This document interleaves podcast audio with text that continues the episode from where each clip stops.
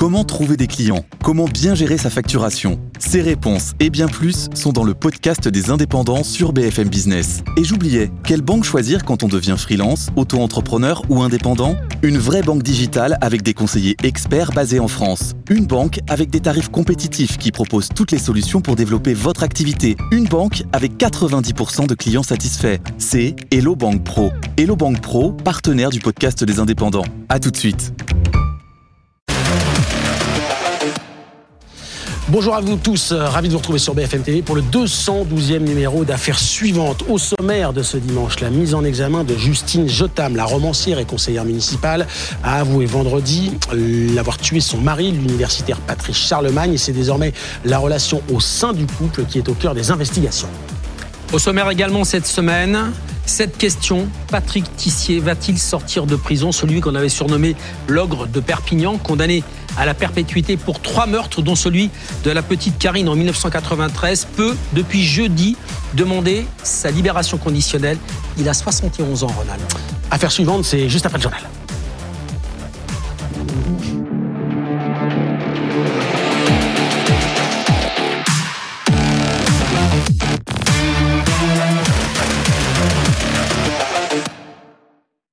Bonjour à tous à la une de l'actualité de ce dimanche. On reparle évidemment de cette vidéo choc qui a eu lieu hier à Paris en marge d'une manifestation. Une voiture de police a été attaquée notamment à coups de barre de fer. L'un des agents a sorti son arme sans euh, tirer. Trois policiers, eux, ont été blessés. Retour en image sur ce qui s'est passé avec Alexia Prunier. L'attaque commence par des jets de projectiles, puis suivent des coups. Il est 16h30, le véhicule roule boulevard de Clichy au nord de Paris. À son bord, quatre policiers. Ils sont en train d'intervenir suite à un appel au 17. Le chauffeur tente d'échapper à leurs poursuivants sans succès. Ces derniers les rattrapent. Une dizaine de personnes se massent autour de la voiture prise au piège dans la circulation. Les coups et jets de projectiles s'intensifient. L'un des policiers sort alors de l'habitacle arme à la main. Il menace avec les assaillants. Il a braqué son arme avec son doigt qui n'était qui était sur le pontet du, pistolet. Mmh. Il ne peut pas appuyer sur la sur la queue de détente. Il vise vers le bas. Il ne tire pas. Moins d'une minute plus tard, la Bravem intervient et met à l'abri les policiers. Trois des quatre occupants de la voiture ont été légèrement blessés. Quelques semaines seulement après le suicide de Nicolas, l'ex-rectrice de l'Académie de Versailles sort du silence dans les colonnes du Parisien et présente ses excuses aux parents du jeune garçon. Ils avaient en effet alerté le rectorat du harcèlement dont était victime leur fils de la part de ses camarades. Ils avaient reçu comme seule réponse le conseil d'adopter une attitude constructive et respectueuse. Les précisions d'Emeline Darcourt. Dès le début de son interview dans Le Parisien, l'ancienne rectrice présente ses excuses aux parents de Nicolas. Elle le fait en son nom et au nom du rectorat de Versailles. Il est inadmissible qu'ils aient reçu un tel courrier. Lorsque j'ai découvert il y a une semaine dans la presse l'existence de ce courrier, j'étais effondrée. Un courrier écrit par le rectorat qui qualifiait les propos des parents de Nicolas d'inacceptables. La désormais ex-rectrice affirme que la lettre a été rédigée et signée par la direction des ressources humaines du rectorat il n'y avait pas envoyé un tel courrier à des parents en détresse. J'ai validé le principe de courrier adressé aux familles qui menacent les enseignants, mais jamais pour des correspondances avec des familles dont les enfants sont victimes de harcèlement. La lettre a été écrite pendant les vacances scolaires. L'ancienne rectrice, qui était en congé à ce moment-là, explique que ce courrier n'avait pas vocation à lui être communiqué, mais elle prend ses responsabilités. Bien évidemment, aujourd'hui, je ne me défausse pas. Je regrette de ne pas avoir eu connaissance de ces courriers et de ne pas avoir pu m'assurer qu'on tienne compte de la détresse des familles. Pour les syndicats enseignants, ce qui apparaît comme un dysfonctionnement dans la rédaction du courrier montre l'ampleur du travail à mener dans l'éducation nationale. Euh, visiblement, l'administration de l'éducation nationale, en tout cas euh, à Versailles, n'a pas pris la mesure de la dimension humaine de tous ces euh, de, tous ces faits, de toutes ces situations de harcèlement. Et dans les choses qui vont devoir changer, il va falloir vraiment mettre l'accent sur les moyens humains pour prendre en compte ces, ces considérations-là. Lundi, le ministre de l'Éducation nationale se rend à l'Académie de Versailles pour rencontrer le nouveau recteur. Mercredi, il va présenter un plan interministériel contre le harcèlement scolaire qui comporte notamment un questionnaire destiné aux élèves et des formations pour les parents. Et ne manquez pas votre rendez-vous de ce soir sur notre antenne, l'interview du président de la République. C'est donc ce soir à 20h, un entretien évidemment à suivre sur BFM TV. Tout de suite, c'est Affaire suivante avec Ronald Guintrange et Dominique Rizet.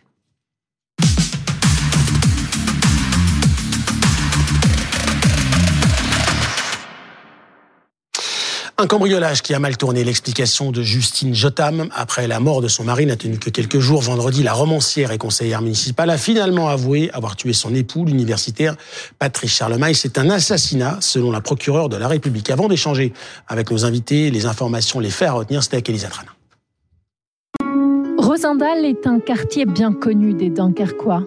Le couple d'enseignants avait choisi de s'y installer au calme, dans cette maison de briques claires excentrée à la sortie de la ville. Tous deux partageaient leur quotidien entre leur petite fille de 20 mois et leur poste à l'Université du Littoral. Lui, professeur agrégé de langue germanique, elle, docteur et maître de conférences en littérature. Deux têtes respectées par leurs élèves et confrères. Tous sont aujourd'hui sidérés. Nous sommes tous euh, attristés et puis euh, il y a un commentaire que j'entends de la part de tous les collègues que je croise on dort mal euh, depuis que cette affaire a commencé. C'était une fille très empathique, euh, très intelligente, cultivée, euh, agréable. Mais en même temps, avec le recul, on se dit que personne n'est à l'abri de ce genre de folie. Personne n'imaginait que le couple battait de l'aile. Les enquêteurs l'ont découvert en analysant les téléphones. Ils voulaient comprendre pourquoi cette femme de 37 ans a prétexté un cambriolage à son domicile dans la nuit de dimanche à lundi dernier. Derrière elle, la suspecte a laissé des indices. Deux couteaux ensanglantés, une lampe torche, un ordinateur portable et surtout une paire de gants, dont l'un porte une entaille, la même entaille que celle observée sur la main gauche de la mère de famille. S'est-elle blessée en poignardant à de multiples reprises son époux? Pourquoi portait-elle des gants en pleine nuit dans sa chambre? L'enquête devra déterminer comment cette figure publique, écrivain pour enfants et conseillère municipale, a pu devenir l'auteur présumé d'un crime impensable. Et sur le plateau d'affaires suivante, Johanna Rosenbaum. Bonjour Johanna, psychologue clinicienne, consultante BFM TV. Alain Bauer, bonjour. Merci d'être avec nous. Vous êtes professeur de criminologie au CNAM, euh, responsable du pôle sécurité défense, par ailleurs auteur d'Au bout de l'enquête des plus grandes affaires criminelles passées au crible aux éditions First. Bonjour Timothée Boutry. Vous êtes journaliste au service police-justice du Parisien et vous avez suivi cette affaire. Vous étiez sur place. On va revenir euh, avec vous, euh, notamment pour débuter. Tout commence dans cette nuit, dans cette nuit de lundi, avec Justine Jotam, qui appelle la police pour un cambriolage. Comment ça se passe et qu'est-ce qu'elle dit à ce moment-là? Bah, on est vraiment en pleine nuit, 4 heures du matin. Euh, elle indique qu'elle a fui sa maison avec leur petite fille de 20 mois dans les bras et que son mari est resté à l'intérieur de la maison. Elle dit qu'il y a deux cambrioleurs et que euh, voilà, elle a dû partir euh, sous la menace. Et sur place, les enquêteurs vont très vite découvrir la, dépouille de Patrice Charlemagne, son mari, dans une chambre au premier étage, lardée de coups de couteau. Et bon, son décès sera, alors je sais pas quasi instantané, mais enfin en tout cas vraiment, il y a les, les, premiers secours ne pourront rien faire pour pour lui. Et donc au départ, voilà, il y a ce récit-là, plus, euh, on l'a dit dans le, dans le reportage, les indices qui sont trouvés immédiatement à proximité de, du domicile. Et au départ, Timothée, on y croit plutôt. Bah oui, au départ, euh, ça paraît euh, plausible, même si bon, il y a quand même une scène extrêmement violente. Alors, un cambriolage qui tourne mal, ça peut arriver, mais il y a quand même, bon voilà, un homme lardé de coups de couteau, c'est pas non plus très commun euh, dans un cas d'un cambriolage, objectivement. Donc euh, euh, voilà, bon, mais c'est vrai que ça paraît, voilà, on a un couple a priori sans histoire, bah, tout le monde a une histoire, mais voilà, donc forcément, les premières investigations, elles portent là-dessus. On a un témoignage, légitimement, c'est vers ça que la, police s'oriente au départ, mais on a vu que très vite, ça n'avait pas duré. On a, merci, on a eu une invitée, enfin une invitée, pardon, un témoin dans le, le, le document d'Elisa Tranin qui dit sympathique, en parlant d'elle, très cultivée, agréable. On va rajouter à ça qu'elle était maître de conférence, docteur en littérature, élue euh, municipale à Dunkerque, et qu'elle était auteur de livres pour enfants qu'elle dédicaçait dans une bibliothèque. Ça, c'est pas vraiment le portrait de celle qu'on pourrait imaginer inventer cette histoire, tuer son mari, inventer cette histoire de cambriolage, Alain Boer. Bon, ça ressemble à un mauvais Agatha Christie, mais seulement à un mauvais Agatha Christie. C'est-à-dire que vous, ça ressemble beaucoup au crime de l'Orient Express version Dunkerque. Mmh. Euh, L'ardé de coups de couteau pour faire croire justement à une scène d'une rare violence. La, la décision du, de, de poursuivre pour assassinat, c'est-à-dire préméditation est assez contradictoire avec le phénomène justement de l'extrême violence qui en général fait plutôt penser à on a été surpris au mauvais moment dans un acte de violence euh, spontané il y a eu ce phénomène et puis ensuite devant la gravité des faits on s'enfuit là on est dans une hypothèse je dis bien hypothèse je rappelle que la présomption d'innocence ça va jusqu'au dernier rappel, au tout dernier moment de la procédure. Donc, euh, on est au tout début de cette affaire.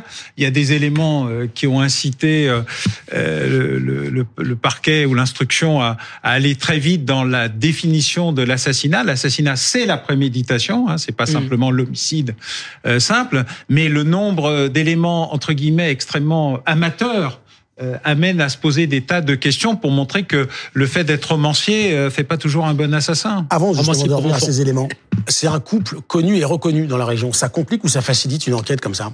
Je crois pas que ça ait eu un effet. On a eu une seule affaire qui ressemble de très loin à ça, où l'auteur supposé a été euh, acquitté deux fois, donc je le rappelle pour, pour l'histoire, dans le milieu académique, euh, mais il n'y a pas de raison particulière que les enquêtes soient noyées. Au contraire, même, euh, d'ailleurs, la propension des, des services de, de, police et d'investigation à se défaire du côté euh, les notables doivent être protégés a connu une sorte de basculement dans les années 90-2000 et désormais, non seulement les, les, affaires sont traitées comme des affaires ordinaires, mais leur médiatisation est même, elle, un peu plus poussée que si c'était une affaire entre guillemets ordinaire. Donc je ne crois pas que ça ait, c'est beaucoup. Ce qui est vraiment surprenant, c'est ce qui a été indiqué par Dominique euh, tout à l'heure, le côté couple tranquille, romancière pour enfants, euh, euh, voilà, comme si les gens euh, cultivés ne pouvaient pas être violents. Je précise que dans les homicides, on a depuis longtemps à peu près de tout, depuis très longtemps, mais cet homicide a ce côté spécifique qu'indiquait Timothée Boutry tout à l'heure, de l'extraordinaire violence du lardé de coups de couteau, et puis de la très mauvaise qualité de la mise en scène mmh. qui a duré en fait moins de 24 heures, avec le fait qu'elle se soit sans doute coupée elle-même, qu'il y ait des, évidemment des discordances ADN, euh, euh, gants. Euh, enfin, l'hypothèse du cambriolage est apparue comme pour quelque chose de prémédité comme extrêmement fragile. On va dire quand même que l'affaire dont vous parliez, c'est l'affaire Viguier à Toulouse. Lui, le doyen de l'université, a quitté deux fois pour le meurtre de sa femme.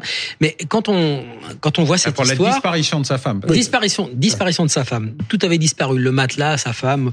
Euh, Johanna, quand on dit elle n'a pas le profil, je sais la psychologue répond quoi Je sais qu'on aime euh, à penser qu'il y a un profil euh, de personnes qui sont auteurs de crimes ou, de, ou capables de passage à l'acte, mais en vérité, il y a plusieurs choses qui qui peuvent expliquer en fait une, euh, un tel passage à l'acte. Il peut y avoir des causes externes, on parle de causes exogènes, une dispute, de la vengeance, de la consommation de substances psychoactives, qui pourrait expliquer que lui soit extrêmement sédaté au point de ne pas se défendre, parce qu'il semble, cette femme semble être un petit gabarit, et elle, dans une espèce de crise classique extrêmement violente, qui pourrait justifier ce passage à l'acte. Et puis il peut y avoir des causes endogènes. Et là, on pense à la santé mentale. Est-ce qu'il y a un trouble de la personnalité? Donc là, on n'est pas dans la maladie psychiatrique, mais dans des comportements qui peuvent expliquer de la violence, comme un défaut d'empathie, euh, une difficulté euh, à maîtriser son impulsivité, ou bien une réelle pathologie psychiatrique. Et là, on pourra voir est-ce qu'elle prenait un traitement,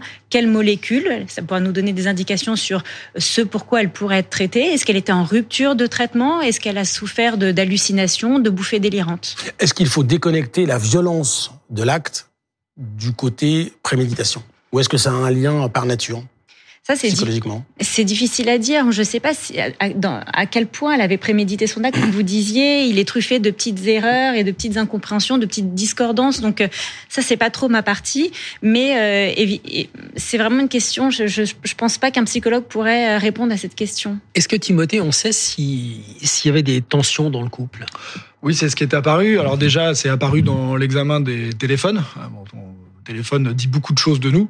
Donc c'est vraiment un allié. échanges un peu tendus sur les, les téléphones. Oui, voilà. Donc c'est vraiment un allié des enquêteurs depuis très longtemps. Et donc ça, ça fait partie des éléments qui ont aussi poussé au placement en garde à vue de Justine Jotam, avec les, les éléments matériels, techniques, scientifiques. Il y avait aussi ça, la, la découverte de tensions au sein du couple.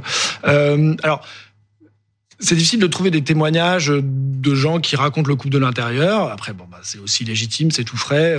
Il y a une sidération, on l'a dit, euh, voilà. Euh, mais nécessairement, il y a des choses qui n'allaient pas, euh, voilà, parce que comme on l'a dit, on est dans un acte à ce stade prémédité. La procureure l'a dit, hein, euh, euh, et que même apparemment la, la, la mise, en examen, pour assassinat. Et, et qu'elle-même a dit, euh, elle a donné des explications à son geste. C'est ce qu'a dit la, la procureure. Donc euh, on, on, est face à une mise en cause qui, en quelque sorte, a détaillé. Elle l'a dit, elle a fourni des explications. Alors on verra ce que c'est. C'est l'instruction, ça devra être affiné. mais oui, nécessairement, on sait qu'il y avait quelque chose qui se passait au sein de ce couple. Vous avez enquêté. Il a 51 ans, elle en a 37 comme une différence d'une quinzaine d'années. Est-ce est-ce qu'ils ont eu des vies avant lui surtout? Alors, euh, je vous dis, c'est vraiment difficile d'avoir des éléments très précis sur euh, leur parcours. Après, on sait que ça faisait quand même un moment qu'ils étaient ensemble, qu'ils avaient acquis cette maison euh, assez récemment, dans le quartier de Rosendal, là, comme ça a été décrit dans le reportage, et euh, bon, qu'ils étaient hum, parents d'une petite fille de 20 mois. Et ça, Justine Jotam en parlait beaucoup sur, sa, sur son profil Facebook. En fait, c'est un enfant que le couple a eu du, du mal à avoir. Enfin, J'en parle parce que elle-même l'a dit. Hein, C'était vraiment des choses qu'elle qu a, qu'elle a dévoilées publiquement sur le réseau, le réseau social. Et euh, c'était un enfant qui était vraiment très désiré, très attendu et que le couple a eu du mal à avoir. Euh, Joanna Rosemont, vous venez souvent sur le plateau de BFM TV pour euh, évoquer les féminicides, dont on sait que c'est désormais une, une priorité euh, nationale. Euh, pour autant, on parle un peu moins souvent de ces hommes qui sont, sont tués soit par leur conjoint ou conjointe. Mm. Il y a aussi des couples homosexuels dans lesquels il y a cela. Est-ce que les ressorts sont les mêmes? C'est 29, 29 hommes qui ont été tués par leur conjoint ou conjoint l'an dernier. Est-ce que les ressorts sont les mêmes que dans les cas des féminicides? C'est vrai que c'est beaucoup plus rare. Il y a cinq fois moins de femmes auteurs d'homicides que d'hommes auteurs de féminicides. Donc on est moins familier avec ces profils de femmes qui passent à, l'acte. Euh, néanmoins, il y a quand même des leviers de personnalité ou de troubles de la personnalité qui peuvent expliquer le passage à l'acte euh, sans faire de distinction euh, de genre. Donc on peut retrouver des mécanismes, des pathologies, des troubles de la personnalité chez une femme comme on en trouverait chez l'homme. Mais ce qui attire un petit peu l'attention, c'est, vous le disiez, elle était très proche de sa fille, elle en parlait beaucoup, apparemment, ils avaient eu des difficultés euh, pour la voir. Néanmoins, c'est une enfant qui a été instrumentalisée puisqu'elle se sert de cette petite fille pour dire on s'est échappé, mmh.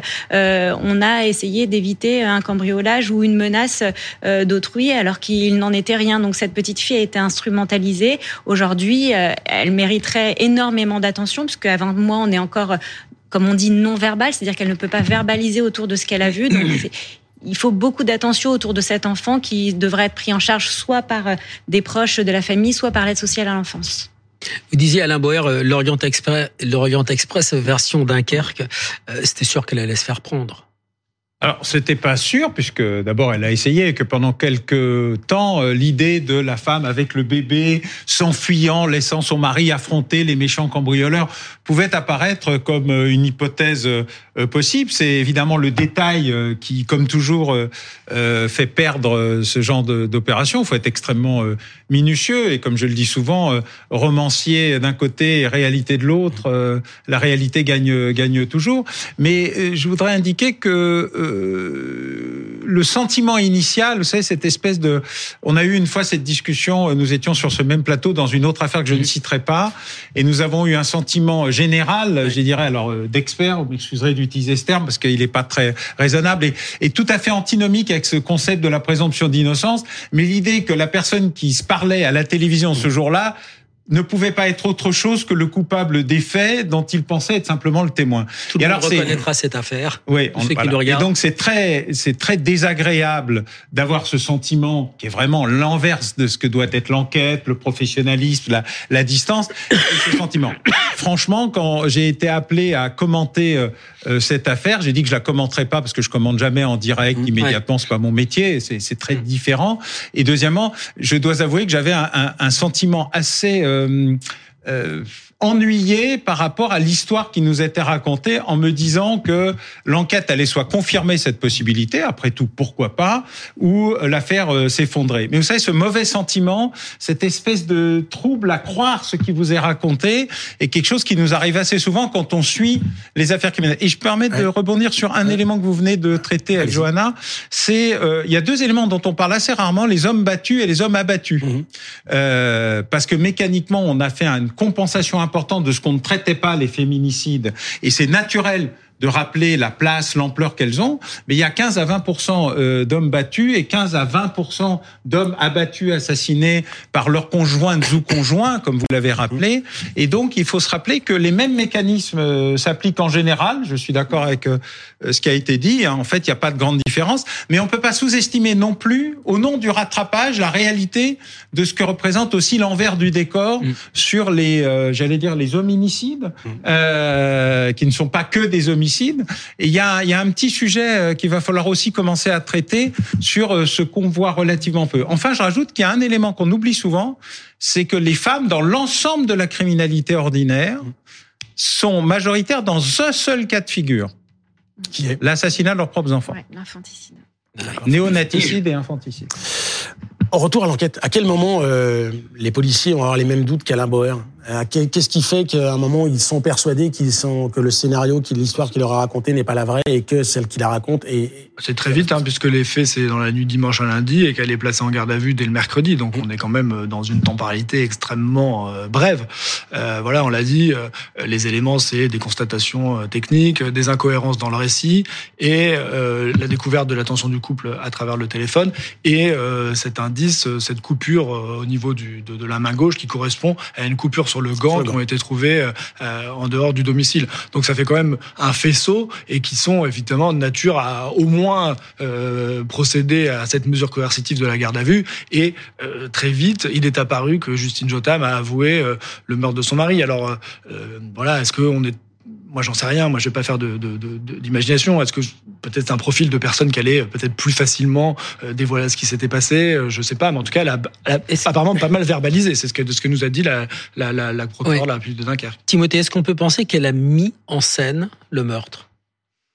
Alors Diane, moi je reste sur les éléments euh, de la procédure pénale. Il y a une mise en examen pour assassinat. Euh, la procureure a l'air à ce stade certaine de considérer que c'est prémédité. Il y a des actes préparatoires. De ce qu'on comprend de sa conférence de presse, c'est que elle a donné une explication. Alors euh, évidemment rien ne justifie. Enfin bon, évidemment ça va être affiné. Mais ce que je veux dire, c'est que euh, voilà tout ça a été euh, imaginé. Alors il y a une mise en scène, mais euh, qui n'a pas tenu. Et voilà, c'est très difficile de mettre en scène un crime, mmh. surtout à huis clos, surtout à 4 du matin. Enfin voilà, effectivement, le, forcément, le, la liste des suspects, euh, elle est quand même restreinte. Au départ, enfin, les homicides, euh, on le sait, c'est quand même très très souvent quelqu'un qu'on connaît. Enfin, on est tué par quelqu'un qu'on connaît, et très souvent, c'est monsieur qui tue madame. Mais bon. Une dernière question, euh, Dominique, justement, parce que c'est important votre question, parce que préméditation, mise en scène, mhm. on, est sur une autre dénomination, et donc forcément, la peine encourue est beaucoup plus importante. Oui, l'assassinat, c'est la réclusion criminelle à perpétuité.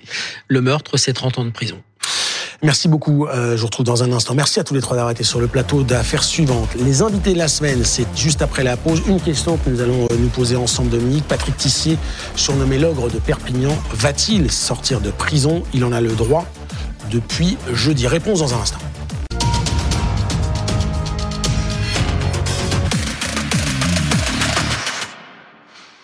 Soyez les bienvenus si vous nous rejoignez sur BFM TV. Vous regardez évidemment Affaires suivantes, le magazine qui décrypte chaque semaine l'actualité police-justice. C'est une hypothèse qui suscite la colère et l'incompréhension. À 71 ans, Patrick Tissier peut, depuis jeudi, demander sa libération conditionnelle. Celui qu'on a surnommé l'ogre de Perpignan a en effet purgé les 30 ans auxquels il a été condamné pour le viol et le meurtre de la petite Karine. C'était en 1993. Tissier est décrit comme un homme sans âme. Portrait de ce prédateur sexuel et meurtrier, Clément Gauvin le regard imperturbable et un ton poli et calme. Le 26 janvier 1998, quand Patrick Tissier se présente devant la cour d'assises de Perpignan, son attitude paraît exemplaire, bien loin de l'homme violent, pervers et dangereux décrit par les experts psychiatriques, et de la barbarie des trois crimes dont il est à nouveau accusé. Le dernier en date est celui de la petite Karine survenue cinq ans plus tôt une enfant âgée de seulement 8 ans, que Patrick Tissier connaît bien. C'est un ami proche de la mère de l'enfant, Jocelyne. Tous deux fréquentent la communauté mormone. À la fin de l'été 1993, Patrick Tissier enlève la fillette à la sortie de l'école, avant de la violer, de la tuer et d'abandonner son corps dans un puits. Après l'avoir interpellée, les enquêteurs font rapidement le lien avec deux autres affaires. Celle de la disparition d'une Italienne de 45 ans, sa voisine de palier, est celle de l'agression de Marie-Josée Gauze. Après l'avoir battue et violée, il l'a laissée pour morte. C'est horreur pour moi qui ai vécu des choses horribles, qui suis estropiée à vie, qui m'a détruite. Je préférerais être morte à l'heure d'aujourd'hui que de subir tout ça.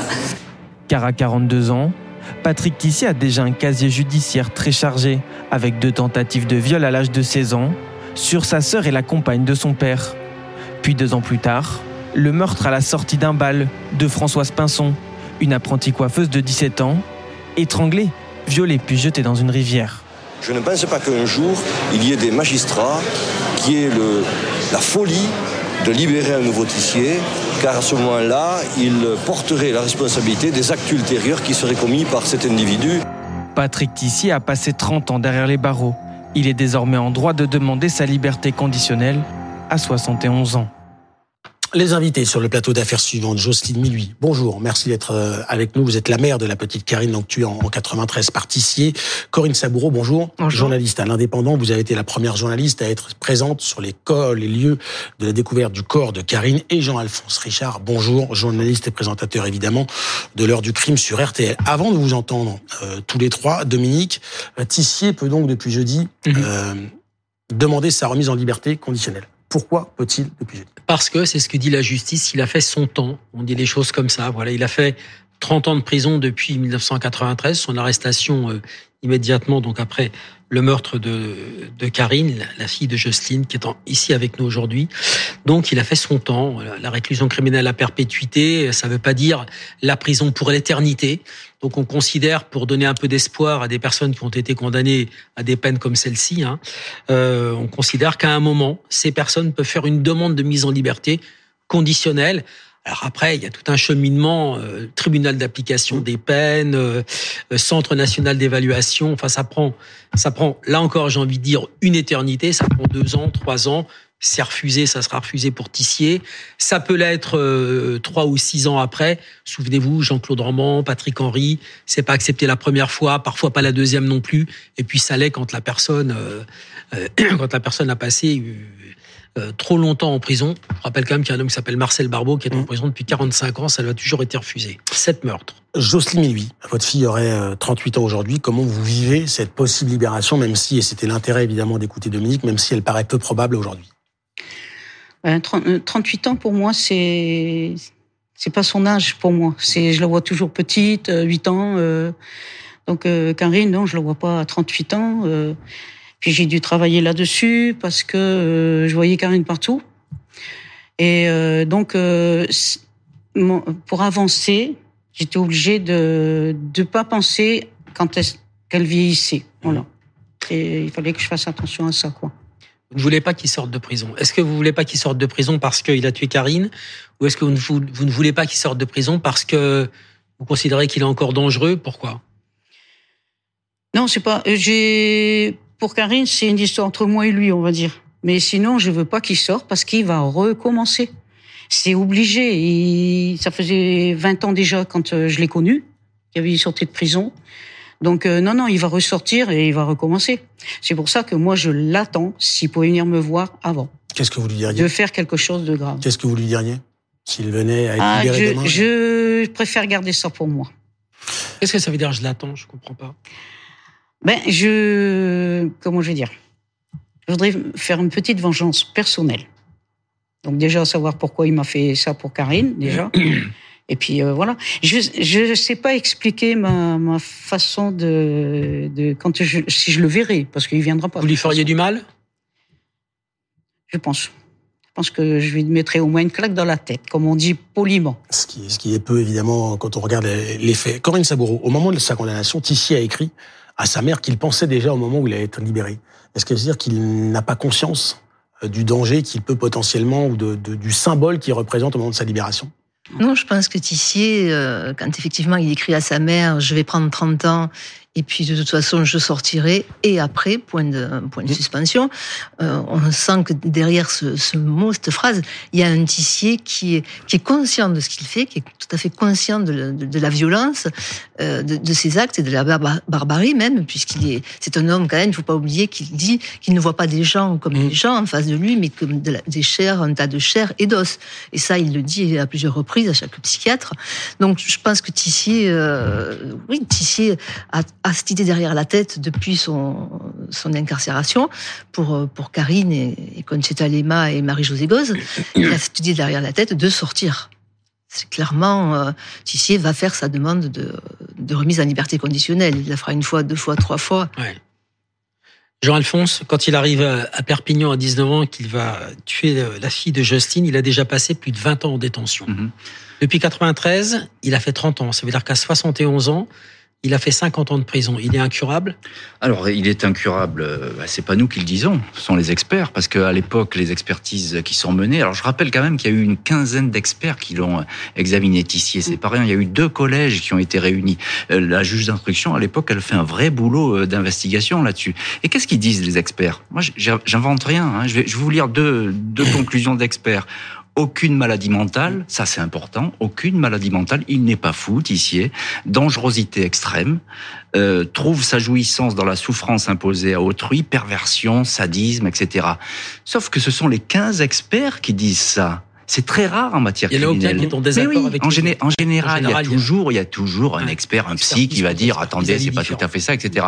Là, on est vraiment au bout du bout. Et qu'est-ce qu'on dit encore? Eh ben, il est inguérissable. Mmh. On n'a pas de thérapie pour le soigner. Et ça aussi, c'est extrêmement important. Ce qui serait curieux, c'est de savoir ce que les experts actuels qui ont suivi Tissier en prison, euh, ce qui conclut, quels ont été les rapports. Nous, on nous dit que Tissier a refusé les expertises en prison. Euh, vrai ou faux, je ne sais pas. Son avocat veut, ne veut pas s'exprimer là-dessus. Mais ça, c'est intéressant. On, on, connaît les arguments de son avocat pour demander la, la mise en liberté, à part le fait qu'il a fait déjà 30 ans? Oui, son avocat, il joue comme les, les premières fois. D'ailleurs, sur, euh, sur le fait que Tissier en prison, Tissier en détention, est un détenu particulièrement sage, il est très sportif, il, fait, il passe ses journées à faire du sport, il se tient tranquille, pour préparer sa sortie. Il veut, être complètement, c'est un détenu irréprochable. Sage comme tous les auteurs d'infractions à caractère ouais. sexuel, qui se tiennent parfaitement bien en prison, ce sont pas des braqueurs, ce sont pas des terroristes mmh. qui insultent les surveillants, mmh. les agressent, eux rasent les murs. On va remonter dans le temps. Nous sommes donc le 13 septembre 93. Karine doit rentrer de l'école à 18h. Elle a 100 mètres à faire. Très vite. Non, même pas 100 mètres. Hein. C'est, euh, on va dire, même pas, 5, même pas 50 mètres. Donc, euh, il sortait de là. distance. À quel moment vous vous inquiétez très vite Pourquoi vous vous inquiétez très vite? Qu'est-ce qui fait que ben parce que Karine, euh, je la vois pas aller. Si, si elle allait chez une amie ou quoi que ce soit, elle aurait fait téléphoner. On n'avait pas le portable en mmh, ce temps-là, mais elle aurait fait téléphoner la, la personne, dire voilà, il faut dire un moment, je suis ici et tout ça. Donc ça m'a quand j'ai reçu le coup de fil de ma voisine en disant écoute, on trouve pas Karine. Euh, donc on va faire le tour du, du pâté de maison pour voir euh, si elle est pas en train de jouer. Ou j'ai dit non, Karine, elle fait pas ça. Elle dit oui, ça m'étonne, mais bon, on va faire parce qu'elle avait déjà tout vérifié l'école complètement euh, d'après ce qu'elle m'avait dit. Et puis après, euh, mes collègues de travail, ils m'ont vu que j'étais venue toute blanche et tout, et ils ont dit écoute, laisse le travail, va va là-bas, va voir à l'école si elle y est ou pas. Et moi j'avais appelé la police déjà avant. Et en ce temps-là, donc, il fallait attendre 48 heures. Hein, je crois que je me suis pas trop trompée. Hein. Et euh, le policier m'a dit non, il faut venir au commissariat. J'ai dit au commissariat, mais attendez, j'ai pas de voiture, j'ai rien. Euh. Et donc, je suis partie à l'école, j'ai vu la directrice, on a refait le tour de l'école. Et euh, mais je sais pas, j'ai, il y avait quelque chose qui me, qui m'a comme percé le cœur. J'étais pas bien. Vous pensiez à Tissier déjà à ce moment-là ou pas mais Non, alors ça, c'est un petit problème, c'est parce que tout le monde m'a caché les journaux, la télévision. Moi, j'ai cru que c'était son papa qui me l'avait amené pour euh, dire de m'embêter, quoi, on va dire. Hein. Mmh. Mais j'ai jamais su que c'était Patrick Tissier qui était recherché.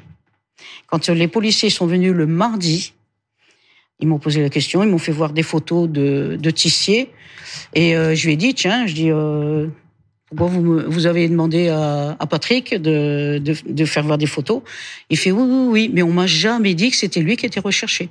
Une, photo notamment vous intrigue, Saboureau Oui, une des premières photos, dès que je suis, euh, j'ai appris la disparition de Karine, je me suis rendue euh, chez Jocelyne, et c'était justement au moment où tout le monde cherchait Karine dès le départ. Et sur la, sur l'écran de télévision, il y avait une photo euh, qui moi m'a sauté aux yeux. Avec, c'était un homme en train de, de, tenir dans les bras les deux enfants, Karine et Cédric, et j'ai demandé à Jocelyne si c'était le père, si c'était leur père, parce que ça paraissait, euh, ça paraissait être logique. Et Karine me dit non, non, pas du tout, c'est un ami, euh, un ami de la famille. J'étais sur place avec un photographe, tout de suite je lui demandais quand même de prendre la photo, parce que ce regard, cet homme avait un regard euh, glaçant, un regard tellement étrange qu'il il détonnait dans cette maisonnée du, du bonheur avec les enfants. C'était quelque chose de, très étrange. Et en plus, la place sur le téléviseur, c'est une place importante. On l'a cette photo, non? On l'a, Ronald On l'a pas. Elle est ici. c'est la photo de l'indépendant. Je sais pas si on la voit bien. Mm. Voilà, elle est en couleur. C'est vous qui l'avez eu. Euh, vous avez fait votre enquête. Mm-hmm. Donc, euh, où effectivement, on a l'impression d'un père avec ses enfants ou d'un papy avec ses petits enfants.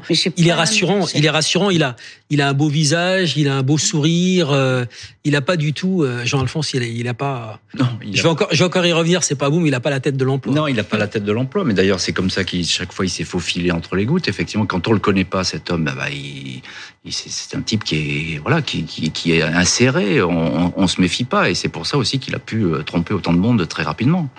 Qu'est-ce qui fait qu'on s'intéresse à lui et, euh, comment vous en arrivez, euh, vous, Corinne Saboureau, devant ce puits? Comment ça se passe? Parce que ça va assez vite en fait. Ça va très très vite même. moi je m'intéresse à lui parce que dès le départ cette photo me dérange. Donc je fais des recherches sur lui. Je vais à l'église mormone, j'essaie de me renseigner, de voir un petit peu euh, qui est cet homme. Je me rends vite compte qu'à l'église il n'y est pas allé depuis, euh, depuis plusieurs jours. En fait il, il a l'air d'être disparu. J'ai son adresse, je vais, je vais chez lui, il n'y est pas. Il n'y a, a, personne. Donc, euh, ce, vraiment, je m'intéresse, je, je, focalise un peu sur ce, sur ce tissu, sur cet homme. Et à ce moment-là, euh, au bout de dix jours, la juge d'instruction, Daniel Bro, euh, que j'étais allé voir et avec qui j'avais dit, puisqu'on jouait franc jeu, euh, avec qui j'avais dit, bon, euh, je sais très bien que c'est lui que vous cherchez, euh, on va balancer la photo. C'est ma rédaction, un chef qui a décidé, on va balancer la photo, et comme ça, ça fera un appel à témoins, et Tissier sortira. Et la traque, euh, la chasse à l'homme commencera peut-être, mais en tout cas, Tissier sortira de, de cavale et sortira de son trou. Effectivement, on a, on a donné la photo qu'on a mis à la une. La juge d'instruction a organisé une conférence de presse et très très vite, là, ça s'est accéléré en quelques heures, une journée, même pas une journée. Euh, Tissier est vu partout dans l'Hérault. Et en fin de soirée, moi, j'avais, je venais de terminer mon papier sur sa journée. Euh, de fuite euh, et de traque. Et euh, vers 20 heures, j'ai reçu un coup de fil de quelqu'un d'anonyme qui se présentera plus tard à moi, mais qui au départ est anonyme, et qui me dit euh, dépêche-toi, mmh. pars avec un photographe sur la route de Fitou. Il m'explique quel cabanon je dois trouver, puisqu'il y en a plusieurs. C'est une route où il y a bordé de, de, vieux cabanons abandonnés. Il m'indique celui, euh, celui où le corps de Karine serait. Donc je discute avec ma, ma direction qui est pas trop favorable au départ, au départ à ce que je parte. Et puis j'insiste, j'insiste même lourdement. Donc je prends la voiture et le photographe. On se rend sur place, on trouve le cabanon. Euh, et on, met les lumières de la, de la, voiture, les phares de la voiture euh, sur ce cabanon. Et au moment où on allait, enfin, où j'allais, parce que le photographe se tenait à l'écart, au moment où j'allais passer une tête dans le cabanon pour voir s'il y avait un puits, euh, la est arrivée, les services de police, les pompiers, tout le monde est arrivé à ce moment-là. Donc, euh, et c'est ici qu'était Karine. Et c'est ici qu'était Karine. le corps de Karine. Le corps de Karine était là. Il a fallu que le GREMP de, de Narbonne, de, groupe de recherche en profondeur, groupe de recherche oui, euh, des sapeurs-pompiers, euh, ils ont dégagé des tas de, de gravats, des, des, des, couvertures. Le corps avait été donc franchement dissimulé, mais au bout de trois mètres de profondeur, ils ont commencé à trouver le cartable rose de Karine et euh, et puis une chaussure et puis euh, un t-shirt et puis le corps. Jocelyne, lui, tout en respectant évidemment votre émotion euh, qui est encore extrêmement forte et on le comprend tous, on la partage avec vous. Comment vous apprenez ce que Corinne Saboureau va nous, va nous, va nous raconter? Je peux pas, je peux pas le dire parce que, comme je vous ai dit, on m'a caché les journaux, la télévision et tout. Donc, je, la seule chose que j'ai su, c'est quand le, je me, je me rappelle, j'étais assis sur le divan. C'était la seule fois que je pouvais regarder la télé. Mhm. Et c'est le jour où on l'a arrêté. Alors, euh, bon, j'avais des gens euh, qui sont en train de faire, euh, je sais pas quoi, à la maison. Et euh, je vois euh, hum, info, les infos, Ouais, je sais pas quoi là, spécial. Et, euh, et là, je vois, euh, nous avons arrêté le présumé euh, qui n'a peur de Karine. Je crois que c'était comme ça que ça t'est dit.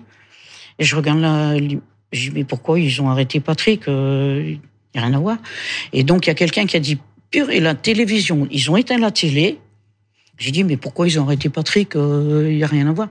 Et on m'a répondu, c'est parce que euh, peut-être qu'il a vu, euh, depuis sa disparition, savoir si euh, il sait où elle est, tout. C'est tout ce que j'ai su. Et après, euh, voilà. Vous avez fait un gros travail depuis, Justine. hein. Vous avez vu un psy, vous êtes croyante. La vie, sans, la vie, sans, la vie sans, sans Karine? Mon, mon psychiatre m'a beaucoup, beaucoup aidé quand même. Parce que, bon, là, c'était des trucs que je voulais pas en- entendre. Mais euh, ma vie, c'est que je reste toujours sur une petite fille. Parce que quand je vois des petites filles, ben, comme Karine, hein, euh, petites, blondes et tout, euh, tout de suite, je dois me dire, non, c'est pas Karine. Elle aurait 38 ans. Euh, Donc, c'est toujours un travail, tout le temps, tout le temps, tout le temps. Et je voulais rajouter quelque chose qu'on ne peut pas savoir qu'il est, que c'est un, un tueur, puisque moi, euh, il avait tué sa voisine le 9 août. Je sais pas si euh, j'ai le droit de le faire, mais bon, je vais faire ça. Donc le 9 août, il avait tué sa voisine. Moi, j'ai fait son anniversaire à la maison euh, le 25 ou le 27 août, puisqu'il est, c'est son anniversaire et tout, on l'avait fait. Et euh, j'ai vu une personne. euh, D'abord, j'arrêtais pas de lui dire, j'ai oh, euh, c'est ton anniversaire, faudrait peut-être rigoler ou un truc comme ça. On aurait dit qu'il était contrarié de quelque chose. Mais quoi? Je savais pas. J'ai su plus tard, bien sûr, que c'était euh, qui avait tué quand même sa voisine. Donc, vous pouvez pas le savoir. Hein, euh, il était pas marqué, j'ai tué ma voisine. Hein, voilà. Donc, c'était une chose que je voulais dire.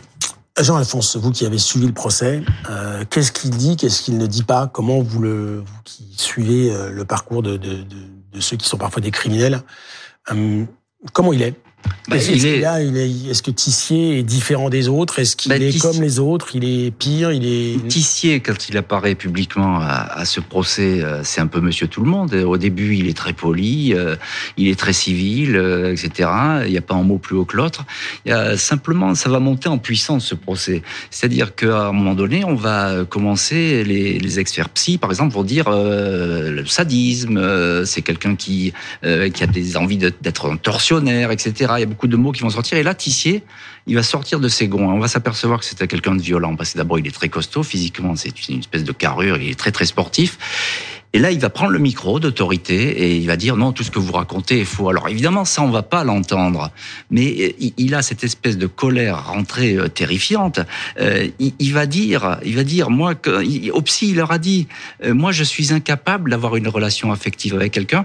La personne que j'ai en face de moi, c'est un tas de chair et d'os. C'est glaçant. C'est ce qu'il dit aux experts. Il le dit ça Il le dit, il le dit, c'est écrit dans les rapports. Donc on peut pas, évidemment, euh, euh, ce type-là, euh, avec tel rapport d'expertise, euh, c'est totalement effrayant. Voilà. Euh, Comment vous le qualifiez, Corinne Sabon C'est quoi? C'est un sadique C'est un inconscient C'est simplement quelqu'un qui aime dominer, posséder? Comment ou quelqu'un qui pas d'âme? Un homme sans âme, c'est aussi quelque chose qui est revenu. C'est un homme sans âme. C'est un. En fait, il a une carapace, donc une carapace humaine qui lui donne l'apparence humaine, mais au fond de lui, il n'a pas eu, en tout cas durant le procès, et à chaque fois qu'on a eu affaire à lui, il n'a jamais montré le moindre, ni le moindre remords, ni la moindre émotion. Euh, en parlant de Karine ou en parlant de ses autres victimes, il n'a pas d'émotion, il n'en ressent pas, il le dit. Et, euh, et peut-être contrairement, à- moi je l'ai trouvé dès le début du procès, je l'ai trouvé, je l'ai trouvé glaçant. Quand il est rentré dans la cage euh, sécurisée, il avait un regard, il fixait les gens, mais avec euh, il était très hautain. C'était, euh, c'est moi Tissier.